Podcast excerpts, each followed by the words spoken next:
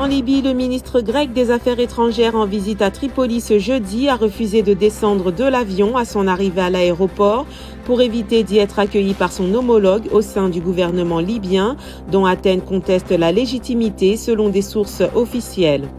En République démocratique du Congo, la rébellion du M23 continuait jeudi de s'installer dans de nouveaux villages d'un territoire de l'Est du pays, en dépit des appels à déposer les armes. Selon des sources locales, le M23 poursuit son offensive vers la capitale provinciale Goma et vers l'ouest du territoire de Rutshuru, frontalier de l'Ouganda et du Rwanda.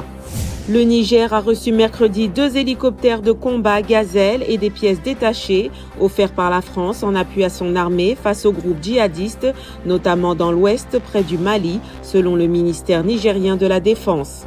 Au Cameroun, le MRC, un des principaux partis de l'opposition au président Paul Biya à la tête du pays depuis 40 ans, a exigé dans un communiqué la libération de dizaines de ses cadres et militants en citant des experts de l'ONU qui jugent arbitraire leur détention depuis 3 ou 4 ans.